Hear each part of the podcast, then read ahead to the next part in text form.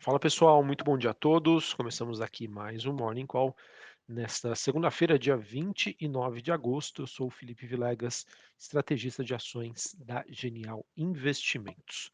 Bom, pessoal, nesta segunda-feira, os mercados iniciam a semana num tom mais negativo, refletindo, infelizmente, as falas mais duras das autoridades monetárias dos Estados Unidos e também da zona do euro, que aconteceram na última sexta-feira.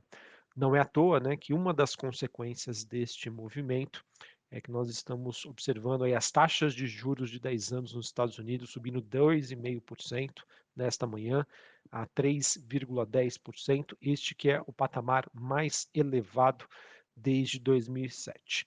E para a gente começar, obviamente, falar um pouquinho sobre o que está influenciando o mercado nessa segunda-feira, Queria comentar então com vocês sobre é, o discurso do Jeremy Powell, presidente do Banco Central norte-americano, na última sexta-feira. Ele que discursou no evento, né, no simpósio de Jackson Hole, e ele deixou claro né, que o FONC, que é o Comitê de Política Monetária nos Estados Unidos, ele não somente vai elevar, como ainda vai deixar os juros nos Estados Unidos em patamares elevados por mais tempo, tá? o que então acabou é, retirando a precificação de uma possibilidade que vinha sendo adotada pelo mercado de um corte de juros em 2023. Tá bom? Então, basicamente, pessoal, o resumo do que nós tivemos aí do discurso da última sexta-feira é isso, é esse entendimento.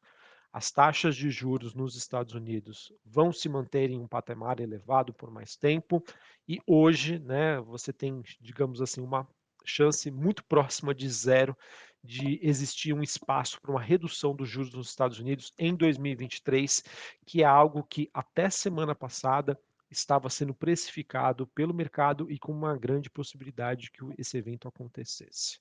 Tá? E o que estimulou, tá, pessoal? O que fez, o que, digamos, forçou o Powell a tomar essa decisão e essa postura?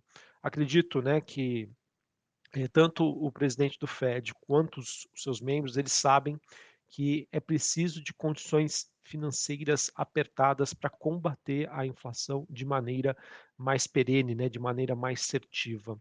E acredito né, que os próprios membros, como o Jay Powell, reconhecem né, a falha de comunicação que aconteceu na última reunião do FONC, né, lá no finalzinho de setembro, em que transpareceu para o mercado uma mensagem mais positiva, mais construtiva, e isso fez com que a, as ações né, nos Estados Unidos, as ações globais, passassem por um forte rally de alta.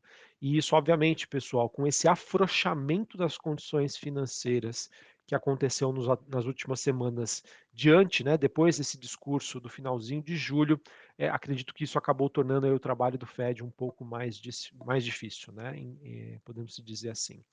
Então, pessoal, é, obviamente que a divulgação dos dados macroeconômicos nos Estados Unidos, dados de atividade, dados de inflação, dados sobre o mercado de trabalho, eles são fundamentais aí para o mercado é, rebalancear, recalibrar as suas expectativas sobre a trajetória de juros nos Estados Unidos. Mas, diante né, do que a gente vem acompanhando e observando, é, acho que o Banco Central acredita que, apesar dessa melhora em termos desses indicadores, muito ainda precisa ser feito. E, enfim, vamos ver aí como que o mercado vai reagir nos próximos meses, né, e obviamente diante né, dessa, dessa situação que nós temos hoje. Além do Banco Central norte-americano, a gente também teve os dirigentes né, do Banco Central Europeu alertando sobre a necessidade de maior aperto de juros lá na zona do euro, o que também fez com que é, as taxas de juros de títulos da Alemanha tivessem a maior, maior elevação em 10 anos. Como consequência, então, dessas movimentações, dessa reprecificação sobre trajetória de juros que está acontecendo no mundo, né? começou na sexta-feira e hoje continua. A gente teve a bolsa de Xangai na China com alta de 0,14, bolsa de Hong Kong caindo 0,73, bolsa japonesa caindo quase 3%. Nesta segunda-feira, os mercados no Reino Unido estão fechados por conta de um feriado local, mas a gente tem as bolsas europeias aqui, a bolsa francesa caindo 1,83 e a bolsa de Frankfurt na Alemanha queda de 1,5%. Quando a gente olha para os futuros norte-americanos, S&P caindo 1%, Dow Jones caindo 0,82 e a Nasdaq caindo 1,10. O VIX, que é aquele índice do medo, volta a se aproximar da região dos 30 pontos, tá? Neste momento, 28 pontos, uma alta de 8%, E lembrando, pessoal, sempre que esse indicador fica acima dos 30 pontos, mostra aí um investidor mais tenso, um mercado bem mais volátil do que a média. É, Bitcoin caindo 0,91, é, quase 1%, ele que volta a ser negociado abaixo dos 20 mil dólares a unidade. E quando a gente vê aqui os movimentos das, das commodities, a gente tem até que um dia positivo para elas, tá? Petróleo WTI negociado em Nova York subindo 0,5%, é, cobre avançando 0,10%, níquel avançando 0,09%. Perdão, pessoal, estou olhando aqui essas, essas movimentações, estava até achando estranho, mas elas se referem ao fechamento da última sexta-feira.